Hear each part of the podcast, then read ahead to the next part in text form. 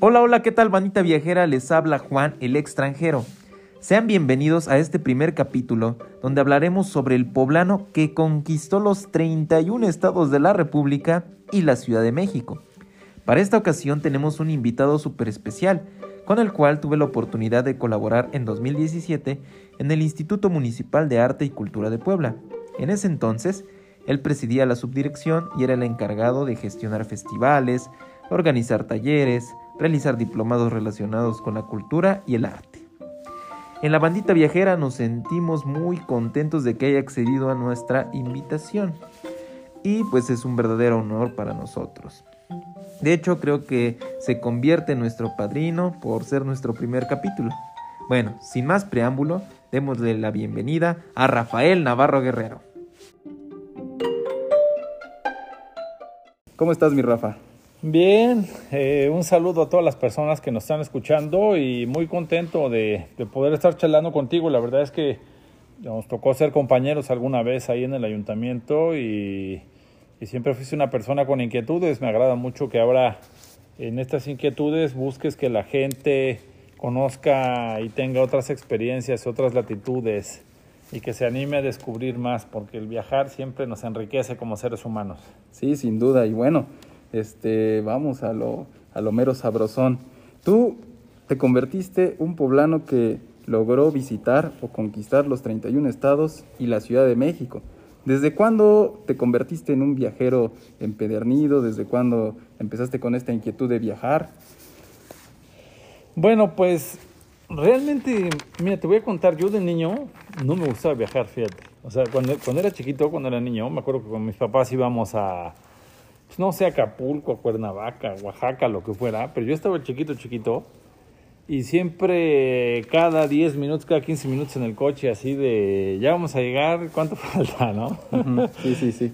Entonces, este, de niño no me gustaba viajar, o sea que si salíamos, no sé, que si nos tocaba ir en, verano a algún lugar o en Navidad, que de repente con alguien de la familia o algo, así al grado que yo prefería quedarme en mi casa. No lo podía hacer por el hecho de que era chiquito, ¿no? Y obviamente, pues mis papás no me, no, me iban a dejar ahí solillo. Sí, sí. Pero, pero, pero estos recuerdos de, de, que los viajes, por más que mi papá intentaba, ¿no? Y ponía siempre música en el coche, llevaba sus cassettes, en aquel entonces usaban cassettes. Y, y, un poco ahí, pues que le ibas pasando mejor, ¿no? No era como que me mareara de esta gente que necesita chupar limón o, estos remedios caseros del, o, la pastilla del Dramamine, pero sí se me hacía como pesado el, el, viajar y antes no me gustaba de niño. Yo creo que después de la universidad tuve como una implosión hacia los viajes, hacia el descubrimiento en general. Yo estudié ciencias de la comunicación y en la comunicación es una carrera que algunos dicen, pues es todo y nada, ¿no? Porque pues es una carga de materias muy diversa, ¿no? Que lo mismo llevas alguna materia de antropología, una de psicología, sociología, este, eh, puedes llevar estadística, radio, tele.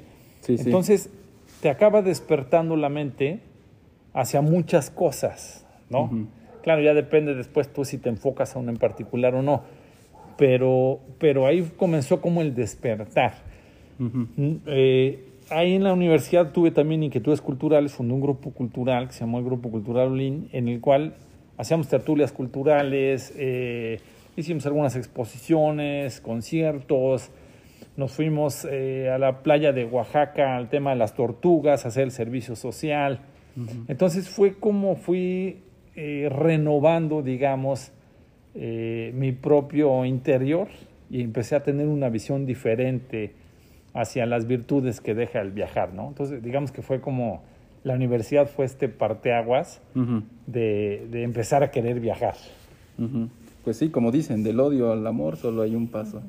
Entonces, en esta ocasión te sucedió a ti y dime cuánto, te, cuánto tiempo te llevó o cuándo empezaste a hacer ese conteo de decir, llevo un estado, llevo dos y de repente, wow, ya llevo los 31 y ya este, pues, conquisté la Ciudad de México también. Pues bueno, mira, en realidad, eh, digamos, con, yo tuve algunas oportunidades de viajar con mis papás, ¿no? Mi papá afortunadamente era una persona que le gustaban los libros, le gustaba mucho el tema de la historia de México, la historia prehispánica, la revolución, etcétera, etcétera.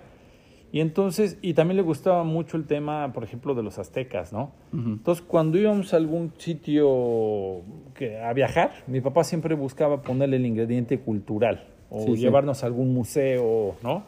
No solo era puro descansar y ya, no vas a la playa y te quedas ahí tirado, no. Siempre mi papá buscaba darnos ese ingrediente. Entonces, eso me fue despertando también como otras inquietudes, ¿no? Para Sí, sí. conocer parte, pues, del patrimonio de otros lugares. Y yo recuerdo que, pues que antes se escuchaba en las conversaciones, ¿no? Y a lo mejor gente estaba hablando, no, es que en Tijuana hay no sé qué cosa, ¿no? O. No, pues fíjate que allá en, no sé, en, en Tamaulipas, este, cuando mis primos iban, no sé qué, y a lo mejor hacían algún comentario o que alguien había ido a Puerto Vallarta. Y yo cada que oía un lugar que no conocía, siempre me quedaba como me- despertado el imaginario, ¿no? De, ay, no conozco ese lugar, ¿qué habrá ahí? ¿Qué, qué será? Algún día lo tengo que conocer. Pero eran como hechos aislados. Y realmente, alguna vez leí una historia de, de dos, dos personajes no muy queridos, pero que a mí me provocaron su historia que fue la historia de Carlos Salinas de Gortari y de Raúl Salinas de Gortari. Ellos tuvieron un papá diplomático Sí, sí. Que desde niños como que los encaminó, bueno, el, el que se supone que iba a ser presidente de la República, Raúl. para el papá iba a ser Raúl, y entonces lo que hacía el papá era mandarlos a viajar, a conocer. ¿no? Y, y la- con la mamá recorrieron todo México, de ahí en una camioneta, Y luego los mandó, por ejemplo, a Europa, ¿no? A, conocer un poco más de la cultura de allá y en fin. Yo cuando leí esa historia, no es que como que dije quiero ser como de Salinas. Quiero no, ser presidente. No, no, tampoco quiero ser presidente.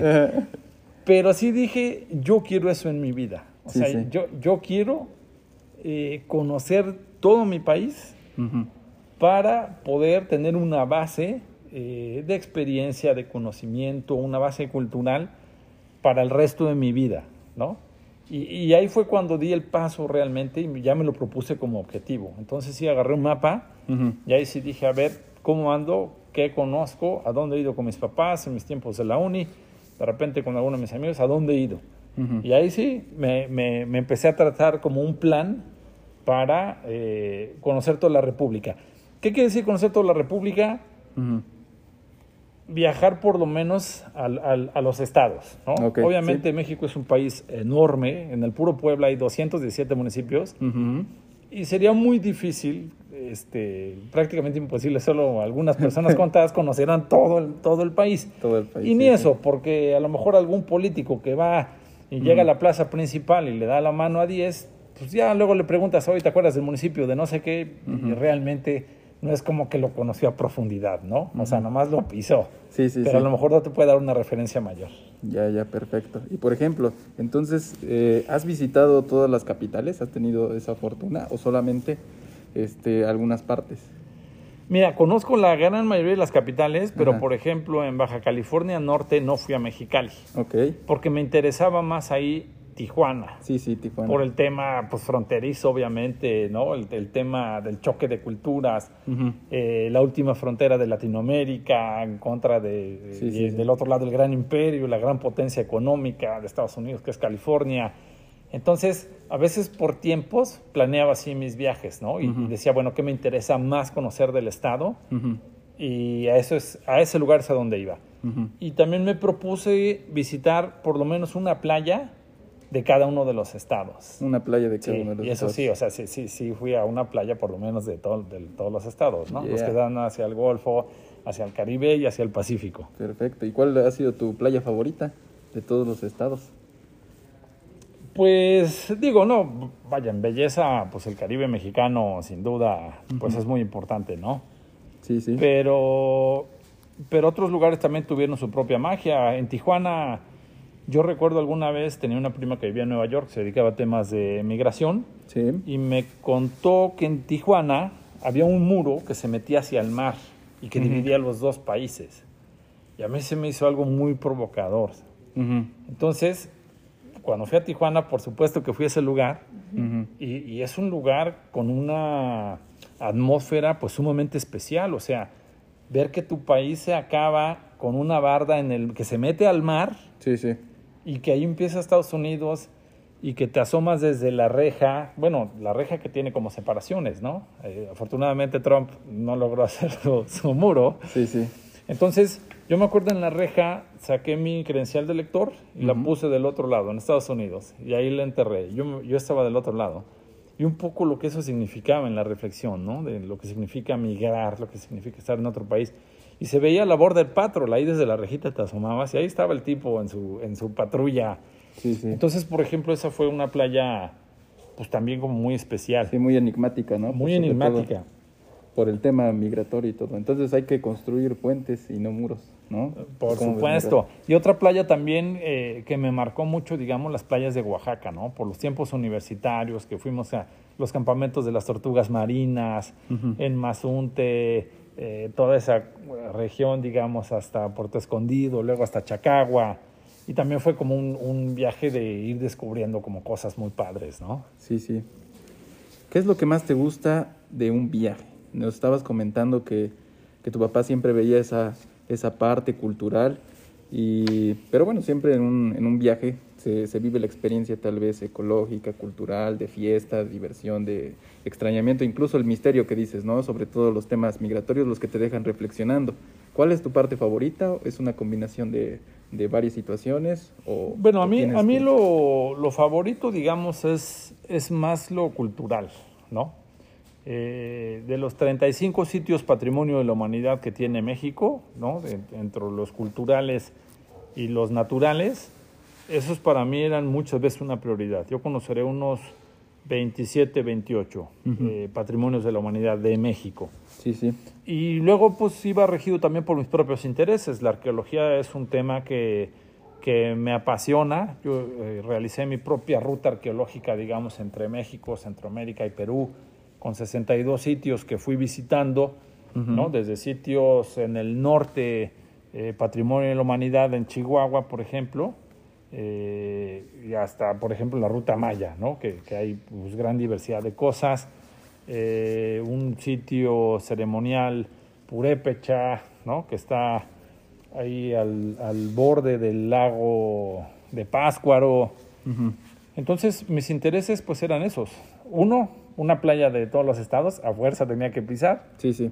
Arqueología, museos, eh, fiestas y también pues depende, o sea, si ibas a si vas a Acapulco, pues tienes que salir algún día en la noche a, A la a- quebrada, a ¿no? darle al, a darle al cotorreo, sin duda, Sí, ¿no? sí. Pues claro. Muy bien, estimado Rafa.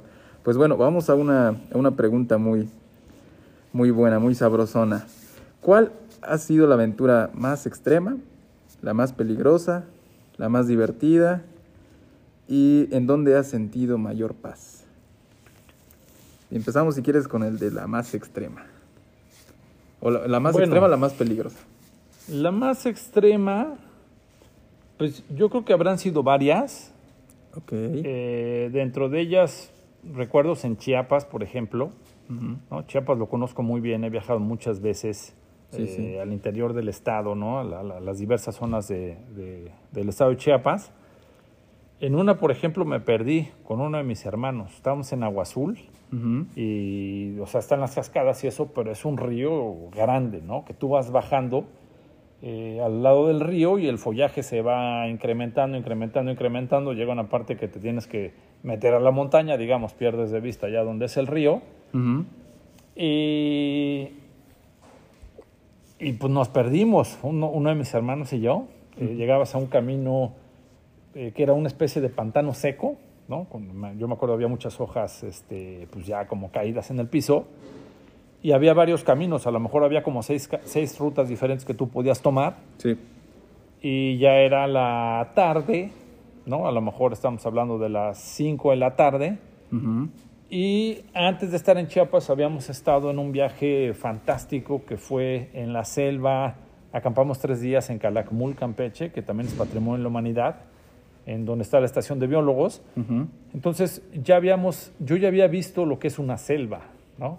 Sí. Oído los, los sonidos, ver víboras, este, me tocó ver cocodrilos en un pantano, Anaconda. todos los insectos, el tamaño de las arañas que te encuentras ahí en los, en los anda- andadores, Sí, sí. este, los mosquitos impresionantes que, que te pueden llegar a tocar en la selva. Ujú, casi- y con casi toda la belleza también, claro, que, que- que encierra una selva. Pero, pero el hecho de perdernos ahí y yo pensar que ya podía venir la noche y que a lo mejor íbamos a tener que pasar ahí la noche, híjole, Híjole, no. muy, fue muy complicado, ¿no? Entonces Sí, sí. ¿Y qué, empe- y qué- empezamos a agarrar hacia un camino Ajá. y ya pues corríamos, ¿no? A lo mejor corriendo 15, 20 minutos veíamos que no llegamos a ningún lugar y va para atrás. Y luego empezamos como a marcar los caminos, ¿no? A lo mejor agarrábamos algún distintivo, algún palo o algo y lo poníamos así como en ese camino para que nos acordáramos que ahí ya habíamos pasado. Sí. Por su parte, mi hermano, donde nos estábamos quedando en unas cabañas, mi otro hermano con el que habíamos ido y un amigo ya estaban como empezando a pues a organizar gente, ¿no? A ver quién les, les pudiera ayudar para ir a buscarnos, ¿no? Por si llegaba en la noche y no, no regresábamos. Afortunadamente pudimos agarrar camino y, y bueno, ya pudimos encontrar la vereda de regreso y todo y, afortunadamente, ¿no? Entonces yo creo que ese- yo pienso que esa fue de las experiencias más extremas. Pero se siente padre la adrenalina, ¿no? ¿O qué tal? Pues ¿O, fue- ya, o ya mira- estabas asustado o, o todavía aguantabas este situaciones más, más extremas? No, fue padre, pero yo soy como muy cabeza hueca, ¿sabes? Ajá. O sea, desgraciadamente yo no escarmiento para los viajes. Al- Alguna vez me volví a perder en Costa Rica, me volvió a pasar lo mismo, igual en un parque, en una selva que se llama Manuel Antonio. Eh, alguna vez me levantó un tipo que sospecho que era narcotraficante este, en la sierra de Querétaro y, y yo iba con una novia Ujú. y este se me hizo fácil y pues agarramos el ride y levantamos el dedo, nos- una batea, nos subimos. Y luego el tipo pues ya nos empezó a sacar la plática medio rarita, este antes de llegar al pueblo donde íbamos a ir se orilló y eh, digamos ella y yo nos quedamos en la cabina de la camioneta, pues, estaban los vidrios abiertos. Y en la batea atrás ellos se recargaron digamos hasta atrás, así estaban parados, se recargaron en la camioneta y el tipo empezó a hablar de, de que les habían agarrado un cargamento de una pipa ahí en la sierra de Querétaro. Y Además es un paso importante, digamos, del narco porque de ahí subes a San Luis este, sí. y ya para arriba, ¿no? Para Nuevo León, Coahuila y a la- agarras frontera. Entonces, desgraciadamente, pues yo, o sea, como que no escarmiento cuando Sí. hay experiencias malas. Y yo digo, otra vez lo volviste a hacer, qué necesidad de meterte en estas cosas. Pero bueno, es, es parte de la, de la aventura, digamos, sin duda, ¿no? Y de la experiencia que te deja el viajar. Sí, sin duda. ¿Cuál ha sido la más divertida, Rafa? Pues mira, la más divertida, yo pienso que, que- que varias, digamos, ¿no? El estar con, en fiestas, que es un tema que pudiéramos eh, como entrar más a fondo, digamos. Yo diría una de las más, eh, como que me marcó más, más espirituales, digamos, ¿no? Que, que te pueden mover como persona y que realmente vivas algo que nunca habías vivido en tu vida. Les mencionaba la experiencia de dormir en la selva, en Calakmul, En Calakmul. porque yo tengo recuerdos como, por ejemplo, en la noche estaban los senderos de los biólogos. No, era- no es como que te metías así ahí en medio del follaje y a ver a dónde llegas. No, pues obviamente es... Además de que es súper peligroso, este, pues no tienes el valor de hacerlo, ¿no? Sí, Entonces en la noche estábamos en la casa campaña y en la estación de biólogos y eso, y agarramos camino por una de las veredas que ya estaban marcadas, y te alejabas, no sé, a lo mejor unos 300 metros de donde estaba la estación de biólogos, apagabas las linternas, y me acuerdo que fue ver 360 grados repleto de luciérnagas, ¿no? Entonces era una experiencia espectacular. Sí, sí. Y también se, el cielo como nunca lo había visto, ¿no? Eh, se marcaba incluso el tema como de la Vía Láctea, que para los mayas eh, era una especie de lagarto. Eh, me gustan las aves y más o menos como que fui aprendiendo con el tiempo a detectar cómo buscar un ave, ¿no? O sea, más o menos Ujú. oyes el sonido y, y pum, ahí como irla siguiendo. Entonces una vez en la casa de campaña amaneció, es- era el amanecer, estaban durmiendo mis hermanos, el amigo con el que íbamos, Ujú. y yo empecé a oír los ruidos de un tucán que hace un sonido parecido como al de un sapo, ¿no? Como crr, crr, así. Ujú. Entonces me salí de la casa de campaña y fui siguiendo, el, el- el- persiguiendo el sonido, este, y al cabo de un rato de caminar me tocó ver arriba de un árbol pelón unas ramas, eh, digamos el árbol pelón con las ramas pelonas, y en ese árbol, eh, en la parte de arriba había dos tucanes, una pareja de tucanes, y en la parte de abajo eh, había como seis pericos. Y eh, ver eso al amanecer en la selva, ¿no? Y que me gustan mucho a mí las aves, pues fue algo pues, pues, hermoso, digamos, ¿no? Sí, sí. Hubo, hubo otra experiencia que también me tocó más o menos de ese tipo, fue en Real de 14. Real de Eh, 14. Iba en aquel entonces, fui con una que era mi novia. Tomamos un paseo al Viricuta, que es uno de los cerros sagrados de los Sí, huicholes. Este, entonces subimos para ver el atardecer, toda la, la sierra, el desierto de esa región es imponente. Y después de ver el atardecer, veníamos en los caballos a paso lento, porque ya pues la luz se va rápido, porque obviamente está hasta arriba de la montaña. Y de regreso venir en el caballo, también con un cielo espectacular, eh, eh, lleno, lleno, lleno de, de estrellas. Y venir en el caballo también fue una experiencia Sí, que, inigualable. que- sí, inigualable, que la recuerdo con mucho, con mucho gusto, con mucho cariño, ¿no? Muy bien, muy bien.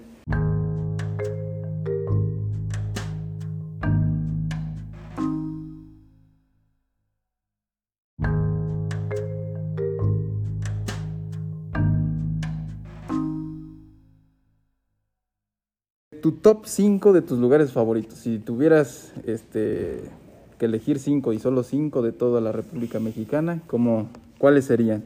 ¿Del 1 al 5 o empieza- empezamos del 5 al 1? Mira, sin duda me tendría que quedar con Puebla, ¿no? Eh, yo creo que, digo, además de ser poblano, Puebla tiene un patrimonio de la humanidad sensacional, que es el centro histórico, una comida exquisita. Ahora tiene otro patrimonio de la humanidad compartido con Oaxaca, que es la región de Tehuacán, Cuicatlán, que es la reserva de cactáceas más grande y más importante del mundo. Tenemos ahora también eh, en la Talavera otro patrimonio de la humanidad compartido con Tlaxcala y Ujú. con otras dos ciudades de España. Entonces, digo, Puebla me gusta mucho. Sí, también lo recomendaría para los, para los foráneos, ¿no? ya sean nacionales, extranjeros, porque aquí hay una comida maravillosa, hay una arquitectura padrísima. Y a pesar de lo que muchos dicen que, que los pipopes, no, la verdad es que el poblano ya cuando lo conoces es buena onda. Es, es buena onda. Es chido. Sí, es chido. Y además estamos acostumbrados que viene gente de, de toda la República y de otros países. Este, y, y la sociedad poblana se ha abierto mucho. Entonces yo creo que, que, que sí me quedaría con Puebla. Chiapas, por ejemplo, pues fue un estado que me encantó, ¿no? Al que fui muchas veces. Eh, alguna vez, mira, hice un, hice un viaje a Palenque en camión toda la noche. Y de Palenque hacia los altos de Chiapas, a lo mejor otras cuatro o cinco horas en, en camión. De ahí agarré una camioneta de redilas, cuatro horas. Y llegabas a una parte donde ya lo que seguía era caballo, para llegar a la laguna Miramar.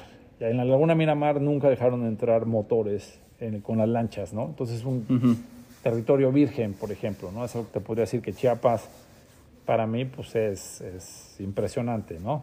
Otro también, pues vaya, es la Ciudad de México, porque a mí me gusta mucho la cultura y la ciudad de los museos de América Latina se llama este México, ¿no? Sí. La cantidad de festivales, ferias de libro, este, fui dos veces a la feria del taco de Tlalpan, a la feria del tamal de Coyoacán, vaya, la Ciudad de México es un lugar que he visitado mucho, que me gusta seguir visitando, por toda la cantidad de, de eventos espectaculares que tiene, ¿no? Sí, sí. Luego de ahí también eh, creo que Oaxaca es un gran estado, ¿no? La capital también se come maravilloso, es un lugar donde hay mucha cultura, hay muchas artesanías, que a mí me gustan mucho las artesanías, yo colecciono máscaras, eh, tengo de 16 estados de la República y de otras del extranjero. Y también las playas de Oaxaca es un lugar por descubrir, ¿no? Que, que aún no se ha abierto mucho a México, que yo pienso es de agradecerse muchas veces, ¿no? Porque están haciendo una carretera directa de Oaxaca para que te brinques todas las curvas, este, que dicen que vas a llegar en cuatro o cinco horas, pero afortunadamente no lo han acabado porque son territorios eh, de una belleza natural sorprendente, ¿no? Que, que la verdad que, que también vale la pena disfrutar. Sí, sí. Eh, otra, otro estado, digamos, que me, que me gustó mucho fue Nayarit. Fue el, que, el, el viaje que más me gustó. Si quieren, ahorita se los, se los platico, lo pongo ahorita tantito en paréntesis. Nayarit. Nayarit. Perfecto. Y yo diría a lo mejor uno de los estados del norte, ¿no? Como para compensar un poco. El viaje a Tijuana, por ejemplo, eh, sí fue como muy provocador por lo que encuentras del choque cultural. ¿no? Recuerdo que yo estaba en el centro y veía que la gente iba como que había mucho flujo hacia abajo, hacia algún lugar en las calles, ¿no? Y pues, chismoso ahí yo y un poco ahí la adrenalina y vocación como de periodista frustrado. Dije, voy a ver a dónde van. Y ahí voy de chismoso. Me les pego, los empiezo a seguir cuatro, cinco, seis cuadras abajo y me encontré con un bulevar eh, que tenía un mini, no era ni camellón, era como una barda que te brincabas, de esas que son como para contener los choques, los impactos, Ok. y pasaban del otro lado del bulevar y había una como pendiente chica, ¿no? Ujú. Entonces, ah, caray, ¿qué es eso? Para subirte, o sea, para cruzarte, pues era medio peligroso porque tenías que cruzar a la brava ahí entre los carros y pasaba, pasaba muchísimo tráfico. Yo no sé por qué, o sea, porque eh, a lo mejor era para el cruce fronterizo, no sé, pero era Ujú. una zona muy transitada de Tijuana. Sí, sí.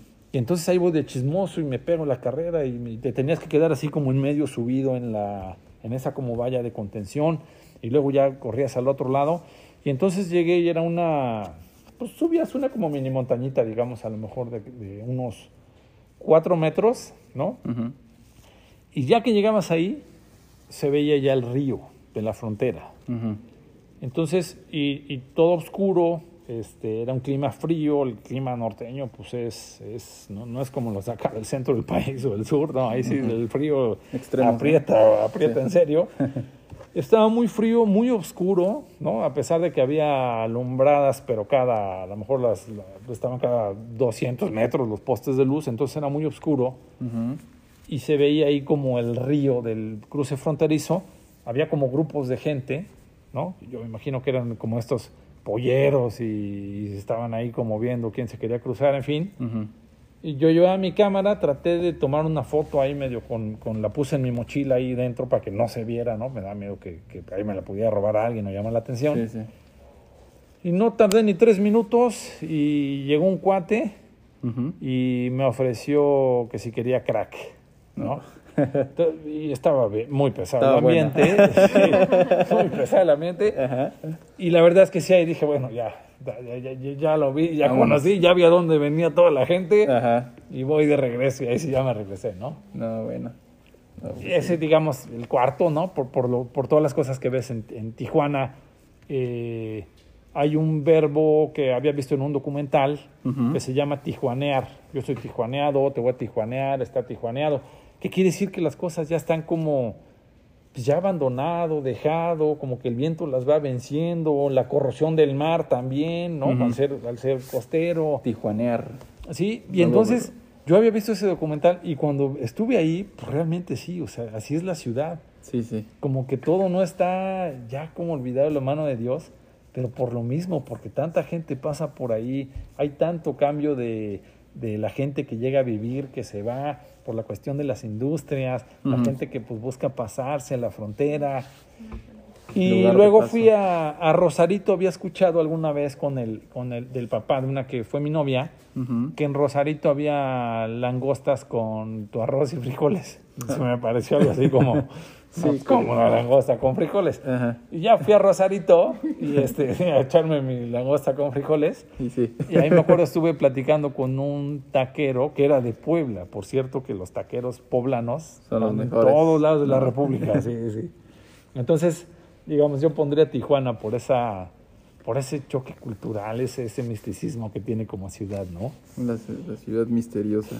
Regresamos a Nayarit, que nos habías... Y luego, bueno, el, viaje, eso es algo que me lo han llegado a preguntar de, bueno, ¿y cuál fue el viaje que más te gustó? Ajá. En realidad, pues, digo, la gran mayoría me gustó mucho, Sí. pero eh, Nayarit yo ya había visto una imagen que es una pequeña isla, así bien redondita, y agua alrededor. Una isla muy chiquita, desde arriba, ¿no? Imágenes. Ujú. Le llegué a ver, no, no me acuerdo si en la México desconocido, dónde, en internet. Era cuando pues, ir a Nayarit era, nadie quería ir a Nayarit. Ahora por las playas se han ido poniendo de moda. Antes sí. con la gente del occidente de México, sí como que estaba la ondita de ir a Sayulita, San Pancho, este, eh, o a la parte que comparten con Vallarta, las, la- las playas de Nayarit. Pero en aquel entonces nadie quería ir a Nayarit. Ujú. Eh, yo dije, tengo que ir a Mezcaltitlán, quiero ir a conocer. Y entonces me aventé un viaje en camión saliendo desde aquí de Puebla, luego Ciudad de México, con un tráfico terrible. Fueron como 16 horas para llegar a Tepic. Híjole. Todavía no había este No, arco no. norte y todo eso. Viajábamos a la antigüita. A la antigua. Como 16 horas, llegando a Tepic, unas eh, artesanías fantásticas, ¿no? De los, de los huicholes y los coras, que a mí me encantan las artesanías. Eh, di un rol ahí en el centro, fui a conocer una pequeña iglesia que tiene una cruz, este, que es así como, como muy venerada y representativa, en fin. Y en la noche agarré un camión este, que te subía a la sierra para ir a ver a los, a los indios Cora y a los, y a los indios huicholes. ¿no? Fui a un pueblo que se llama Jesús María, Donde las tradiciones de Semana Santa son muy importantes. Hacen una danza que se llama Los Borrados y los Pintados. Y hacen unas máscaras también. Ya había visto yo que hay máscaras. Yo colecciono máscaras. Entonces nos aventamos como, fueron como 8 o 9 horas en, en camión en la noche y por un territorio todo pues destartalado, todo, todo este, terracería, ¿no? Todo el camión iba vibrando, muy pesado el viaje, la verdad. Cuando llegamos allá arriba, era unas- eran cañones impresionantes, imponentes, ¿no? Un poco parecido a lo que ves en Chihuahua, ¿no? O sea, así de muy agreste, el contraste geográfico súper alto, los cañones, con unas vistas espectaculares. Eh, me habían dicho que la luz había llegado apenas como hace un año ahí, o sea, ahí, ahí todavía no había luz. Ya, ya. Me tocó ver una danza cora que hicieron como de Navidad en caballos, ¿no? Que hacían así como a los cuatro rumbos, muy padre. Me tocó platicar con un señor que había cazado un venado. A mí se me hizo, pues, como un venado y cazarlo, ¿no? Y de lo más así, normal, ah, sí, pues que es un venado. y yo le dije, oye, ¿y qué le hiciste a la piel del venado? Ajá. O sea, la vendiste, obviamente, o la fuiste a Tepic a vender, o qué, pues a costar una lana. Sí. Me dijo, no, pues se la di a mis perros, ¿no?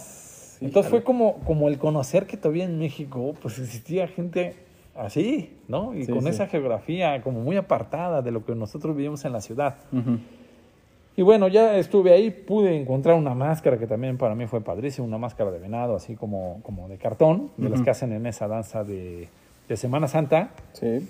Y luego voy para abajo otra vez, con el viaje otra vez bien pesado, como nueve horas y este, de regreso, que los camiones además iban bien rápido, decía a ver en qué momento nos vamos a matar acá. pues ya veníamos de bajada a la sierra. No, bueno. Y al otro día llegamos a un lugar, eh, llegamos a una ciudad y de ahí, digamos, a unos, a unas 20 minutos, media hora, ya Ujú. estaba el embarcadero desde donde partías a Mextitlán, Nayarit, a- a- ahí en Nayarit. Ujú. Y para entrar, digamos, estabas en el embarcadero, tomabas una lancha, te metía en algo del río, era un estero, y ya llegabas a la, a la parte donde se abría el estero y había una isla, ¿no? En ese lugar eh, me gustan mucho las aves, insisto, y había en los árboles, ibas viendo ahí como árboles pelones, y había muchas águilas, eh, Águilas. águilas pescadoras, ¿no? Porque el estero, pues obviamente está, o sea, pues hay una, hay una biodiversidad pues, muy importante, ¿no? Ujú. Entonces, pues es zona de caza. Y entonces ir viendo las águilas, y luego llegué, solo había un pequeño hotelito, así muy chiquito, yo creo que habrá tenido cinco o seis habitaciones, Ujú. y estaba ocupado, porque había una boda este, en el pueblo. Entonces yo iba a mi casa de campaña, mi sleeping bag, y ahí pues era de todo terreno. Y entonces ya hablé con una persona, me prestaron el salón de cabildos para dormir, ¿no? Que fue algo así como, como también muy chistoso. Modo mochilero. Sí, sí, me fueron a abrir todo el salón de cabildos. Muy amable la gente, Sí, sí. obviamente, ¿no? Padrísimo. Y Y luego me tocó la boda en la noche, ¿no? Estar viendo ahí en el socalito cómo hacían la boda, todo. Sí, me, me comí unas salchichas con papas, salchipapas, Ajá. que no, no eran muy comunes aquí en el centro del país. Ya como que poco a poco se, Sí, sí, se sí. está expandiendo el, el- Salchipapas. es- ese tipo de comidas, ¿no? Y luego entonces, ah, para que, te para que se den una idea de qué tamaño era la isla, nueve minutos me hice caminando por la calle principal, en darle una vuelta a lo redondo, ¿no? Para que se den una idea del tamañito que Nueve tiene la isla. Y, y entonces y me, me fui a uno de los embarcaderos y estaba un lanchero, que era como el taxista, ¿no? Ah, Entonces me, me puse a platicar con él ahí, ¿qué onda? ¿Qué tú no qué? Le dije, oye, dame chance de acompañarte a dejar un viaje, porque como estaba la boda, pues tenía movimiento. ujú. Sí, cómo no, súbete. Entonces yo iba en la lancha y me acuerdo que la lancha se, se alejaba, o sea, pues se cruzaba al otro lado, ya donde dejaban y había estacionamiento, estaban los carros y eso. Y ya luego regresabas y los foquitos, digamos, los ibas viendo chiquitos, chiquitos, y luego otra vez ya los veías grandes, grandes, llegas a la. Ajá. Eh, con un atardecer maravilloso, o sea, se veías el sol todo rojo, así como se ponía en el horizonte, con los sonidos de las aves también, que era, había muchas aves en el estero. Al otro día igual me tocó ver el amanecer eh, fantástico. Y digamos, el contraste de estar un día eh, y en el mismo estado, y en un estado que pues no es muy grande, que es Sí, Nayarit, o sea, no, no es como el tamaño de Chihuahua, Sonora, algo así, no, no, para nada. Entonces estar a una altitud eh, increíble en los cañones, con los indios coras, este, eh, con los huicholes, con esa riqueza eh, ancestral, y al otro día, en el mismo estado, estar en la isla de Mezcaltitlán, ¿no? de un tamaño de nueve minutos, en un estero, se me hizo fantástico. O sea, por eso fue el, el viaje que más me gustó, el que más me marcó. Sí, porque sí. en ningún otro estado pude vivir una experiencia así, de que en un día, en un contexto geográfico y en el otro día, con solo un día de diferencia, y, y algo espectacular los dos lugares, ¿no? Sí, sí. Y ya de ahí me fui a la, a la playa, fui a San Pancho Nayarit, en, en San Blas, este, que es una de las olas más largas del mundo para surfear. O sea, es, no, es, no es alta, pero es larguísima, es súper larga, súper larga, ¿no? Y me acuerdo que había unos eh, mosquitos impresionantes, ¿no? Que se, que se llaman jejenes, este, al grado de que en aquellos, en aquellos entonces no tenía mucho que había salido la película Jurassic Park.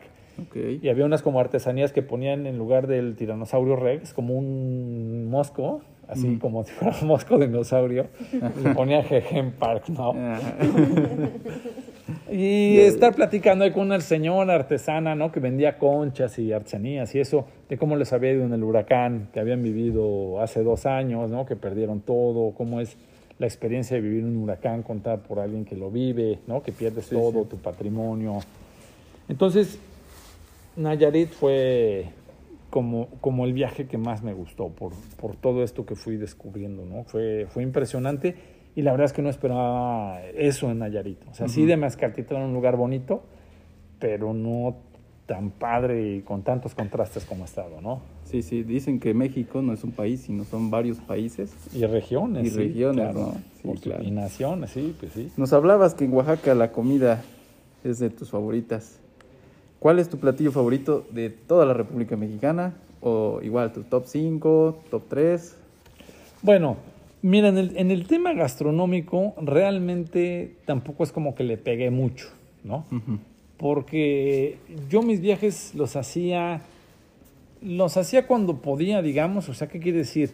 Cuando iba a ver un puente, decía, a ver, este puente, ¿a dónde me voy a ir? Y agarraba ya, hacía mi ruta, me voy a ir a este estado, lo que sea. O que si había vacaciones, ¿no? Una semanita o algo, pues a ver ahora dónde me voy a ir. Pero la verdad es que fue con poco dinero. La gran mayoría, este, todavía ni trabajaba. Eh, empezaba, había una empresa familiar que era de empaques. Yo me iba a empacar algunos días, dos, tres días, y sacaba mis centavitos. Y otra vez me iba dos, tres días, porque estaba haciendo la famosa tesis, que ya ven que siempre son eternas esas cosas. ¿Y ya lo terminaste? No, sí, sí acabé. ya. Sí, sí acabé. Ah, Pero me juntaba una lanita Ajá. y órale. Ya venía un puente de no sé qué, y ahora para allá, y ahora para allá, y ahora para allá. Y así viajé muchos años. Realmente viajaba con poco dinero. Sí, sí. Este, mochilazo, casa de campaña, sleeping bag, todo terreno. Ok. Entonces, la comida no era algo como que me podía estar dando el lujo de, ay, ahora voy a probar de esto, de este estado, ay, ahora de este estado. Ujú. Ya conforme fui creciendo más, ¿no? Que me fue yendo un poquito mejor en la chamba, Ok. ya tenía un poco más para estarle gastando. Pero, eh, por, por citarte alguna, algún par de experiencias, en Monterrey el Rey del Cabrito, que es un restaurante muy famoso y además tiene como muchos adornos, es así como ultra barroco, y, y comer el, el cabrito, pues en Monterrey fue algo que, pues que me acuerdo mucho, lo recuerdo con mucho cariño, ¿no? Ujú. En Sonora me acuerdo que alguna vez, pues comí la carne más rica que, que comí en mi vida, en un lugar que se llama el Xochimilco, que es un lugar sencillo, Ajá. pero de estos lugares que están repletos de fotos de famosos, por todos lados. El lugar sí súper famoso. Yo pregunté, voy a un restaurante, el Xochimilco. Ajá.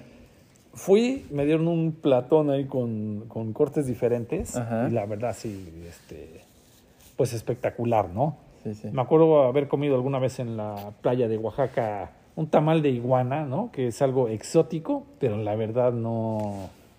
O sea, no era como muy, que digas, este, impresionante, ¿no? Pero en el mercado de San Juan, por ejemplo, en la Ciudad de México, ahí fui a comer los tacos de alacrán. Los tacos de Este, crema. Sí, Todo un reto. Sí, sí, sí, sí, en su momento sí fue, sí fue agarrar valentía y entrarle, ¿no? Ajá. Me acuerdo que hasta le quité los aguijones porque ya Sí. sabes, este, no, no sea que el aguijoncito se vaya a enterrar en la panza o algo. Entonces sí le quité los aguijones, ¿no? Pero, pero realmente, pues donde quiera que vaya siempre hay algo, ¿no? En Coahuila, las coyotas, por ejemplo, que hacen ahí como unas tortillas como con cajeta, muy ricas. En San Luis Potosí hay unos, pues las enchiladas son riquísimas, las enchiladas potosinas. Un tamal eh, que comí en la Sierra Huasteca, ¿no? Que es el, el tamal este que va enterrado que hacen en toda la Huasteca, este que se llama el zacahuil, también, zacahuil. este, sensacional. Y en fin, pues la verdad es que en, en muchos lugares sí, sí, me, sí me tocó comer muy rico. Ajá. En la costa de Nayarit comí el pescado más rico de mi vida, que era un pescado zarandeado en un lugar, ya habíamos llegado por el tren de Chihuahua y llegas a Los Mochis y de ahí está cerca la bahía de Topolobambo, un lugar pues no, o sea, como que medio peligrosito por todo el narco que hay por allá, ¿no? La verdad. Estábamos en la playa y además era un día hábil, entonces no había mucha gente en la playa. Y yo estaba con mi cuate y pasó un cuate vendiendo como dijes y esto así de cuerno de chivo y cosas así. Y dijimos, no, pues sí está, está rudo. Está pesadito aquí. Pero en una palapa nos hicieron un, un pescado zarandeado, así en las brasas con mantequilla envuelto en aluminio. El pescado más rico que comí en mi vida. Híjole.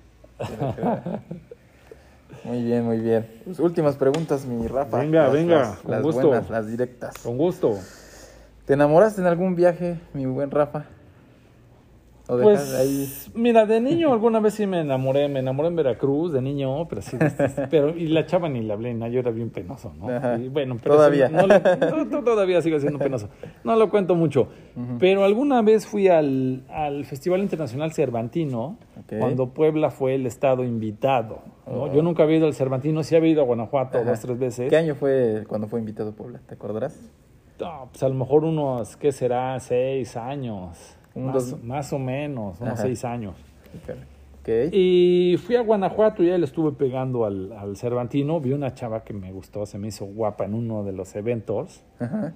Y luego ya creo que a la salida, no sé qué, empezamos a platicar. De, ah, no, pues, ¿qué, qué haces? No sé qué. Ah, pues, ¿qué? Era una chava de Sinaloa. Eh, tan guapas las chavas de Sinaloa y tienen sí. fama, ¿no? y entonces ya empezamos a jalar para aquí, para allá. Fuimos al Callejón del Beso. Yo nunca pensé que fuéramos a seguir la tradición que tienes que, que tienes que hacer en ese callejón.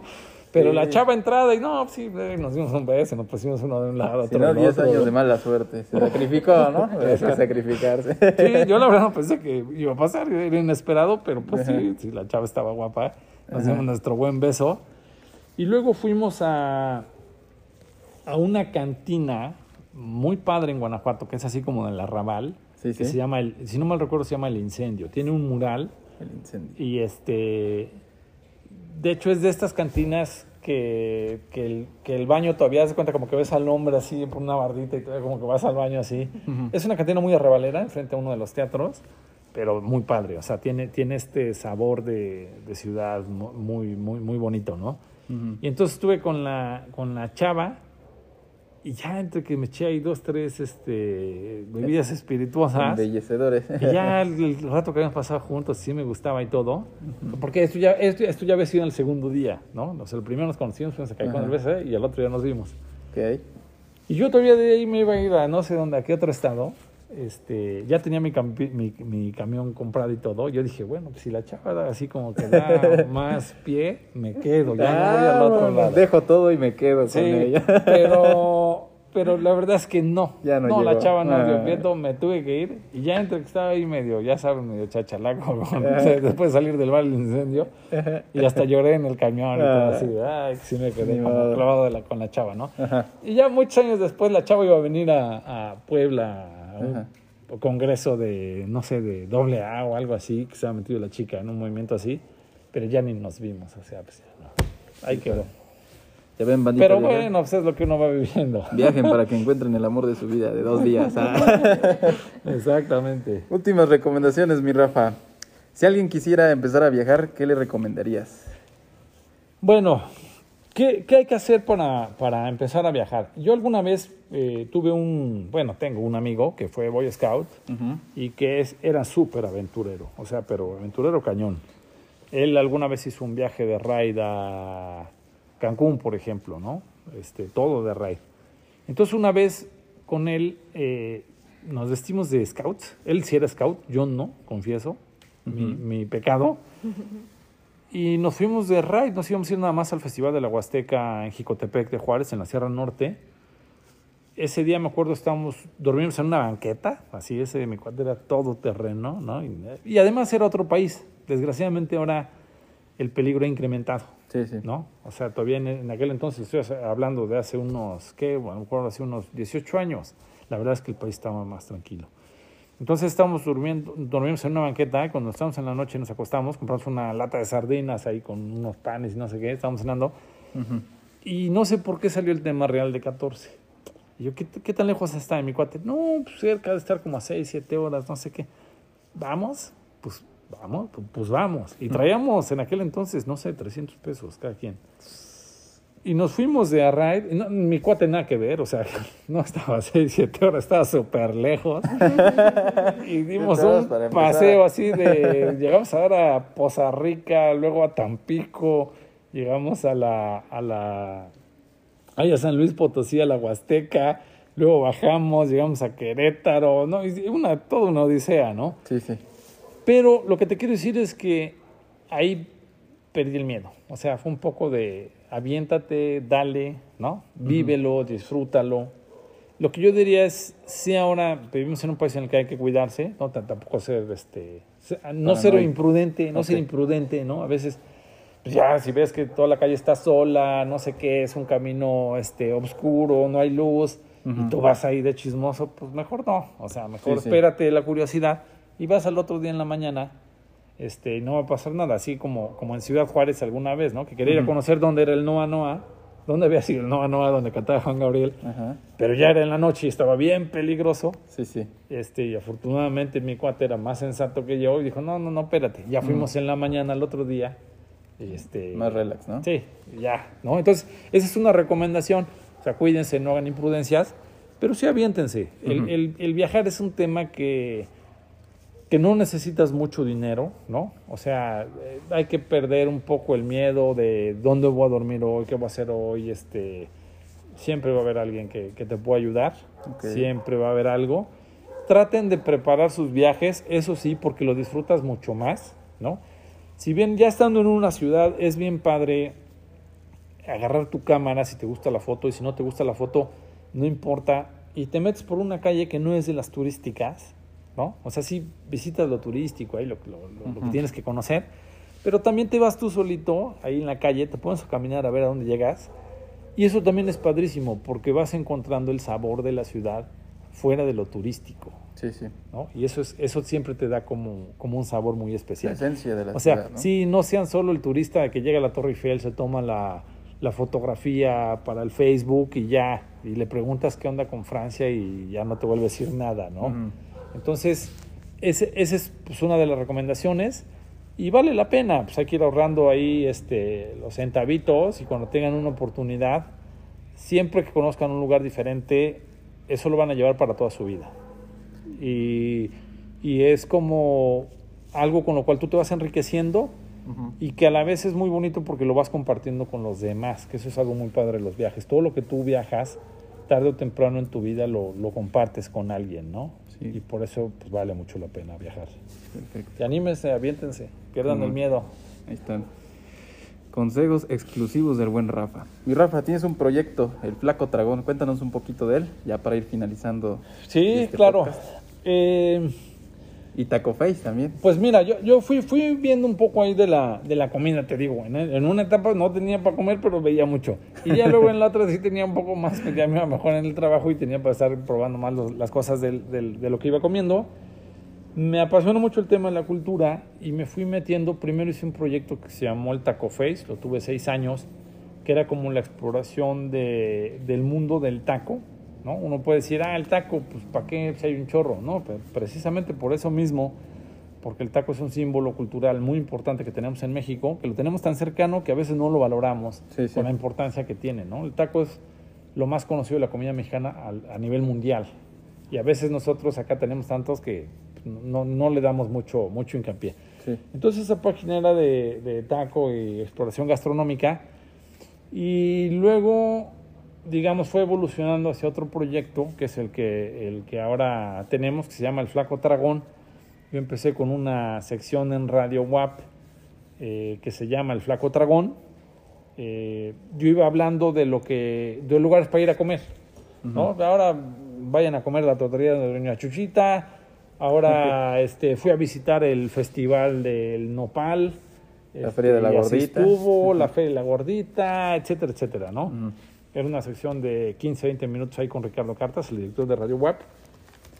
Luego el proyecto fue evolucionando en la pandemia. Ahora hacemos cada semana, dura unos 40, 50 minutos cada programa. Tenemos tres invitados.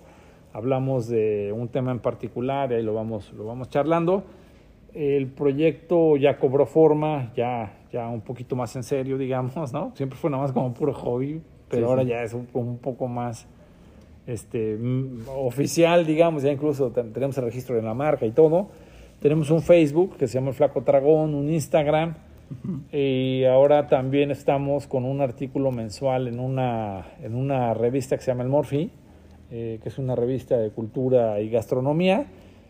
Y bueno, ahí vamos subiendo de todo, cosas para lugares para ir a comer, ¿no? Eh, mucho contenido de comida callejera, changarritos, lugares viejitos que tienen ya un, que forman parte del patrimonio gastronómico de la ciudad, sin duda, ¿no? Porque un, un lugar que ya lleva más de 50 años, Sí, sí. pues ya, ya es algo importante en la ciudad, ¿no? Sí, bastante. Y de todo, organizamos también eventos gastronómicos. El primero con el que empezamos fue el Festival de la Hamburguesa, Que es un producto que hay muchísimo y que no había tenido como, como que no le había hecho justicia a la revolución, digamos, ¿no? Sí, sí. Siempre, digo, en Puebla se piensa en el mole, el chile en nogada, las chalupas, este, las semitas, y qué padre. Sí, sí. Pero también el, el- la hamburguesa, como ya este producto contemporáneo que se presta para hacer a muchas mezclas y ponerle muchas cosas raras y en fin. Entonces tuvimos Sí. el- a mediados de octubre el Festival de la Hamburguesa. eh, y estuvo muy padre, la verdad es que no- nos dejó contentos la experiencia, ¿no? A pesar del reto que, que representaba la pandemia, Sí. Hubo buena respuesta. hubo buena respuesta, ¿no? Tuvimos 29 marcas, eh, tuvimos nueve eventos virtuales y en el proyecto la idea es que la gente iba a comer directamente a los restaurantes. No podíamos hacer una, un aglutinamiento de gente por el tema COVID, Ujú. Pero estuvo padre, ¿no? Se sumó el Instituto Municipal de Horticultura, la Secretaría de Cultura, con eventos, Turismo Municipal, la Regiduría de Turismo y Cultura del Ayuntamiento, eh, unos cuates que, que hacen videojuegos, ¿no? Nos vieron casi 100 mil personas, eh, alcanzó la transmisión de los videojuegos en línea de hamburguesas y un concurso de dragones que se hizo en, en McCarthy's, ¿no? De Oh. categoría mujeres, categoría hombres. Y pues estuvo padre, pues, la idea es seguir, seguir, seguir, seguir, seguir con la marca del Flaco Dragón. Está muy bien, pues ya se la saben, bandita viajera. Visiten el Flaco Dragón y también Taco Face. Pues muchas gracias, mi Rafa, por este por este tiempo, por contarnos tus experiencias. La verdad ya queremos viajar, ya queremos probar todos los platillos que hay en toda la República Mexicana. Y pues nada, viajen. Pues muchas gracias. La verdad es que sí, viajar es una de estas cosas que, que te deja una experiencia, un aprendizaje de por vida y que, siempre eh, hay que compartirlo con los demás, ¿no? Para la gente que no ha tenido oportunidad de ir a conocer un lugar, pues hay que contagiárselo, compartírselo. Es, el viajar es algo con lo que tú hasta que, hasta que, hasta que seas viejito, hasta el último de tus días, si tienes buena memoria, vas a tener ese placer de haber podido conocer naturaleza, ciudades, lugares para pachanguear, museos, eh, porque México es, es, un país con una riqueza impresionante. Y pues viajen, la verdad es que aviéntense, junten su, su lanita.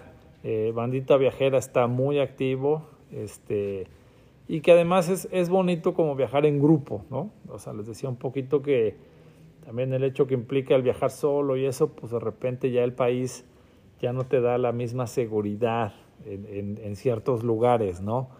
Pero cuando vas en grupo y todo, pues vas haciendo camaradería, este, haces amigos. Yo alguna vez me acuerdo conocí a un, un, colombiano en uno de mis viajes y luego se quedó en mi casa y todo, muy padre, ahí nos conocimos, fuimos a, al, al, en Tasco nos conocimos porque era la fiesta de, de, Santa Prisca y luego lo invité y se quedó en mi casa, muy padre. Entonces van a conocer gente, van a vivir experiencias también muy padre en grupo y la, la bandita viajera tiene muchas pilas, eh, con muchas ganas de llevarlos a lugares sorprendentes y no lo duden, hay que viajar.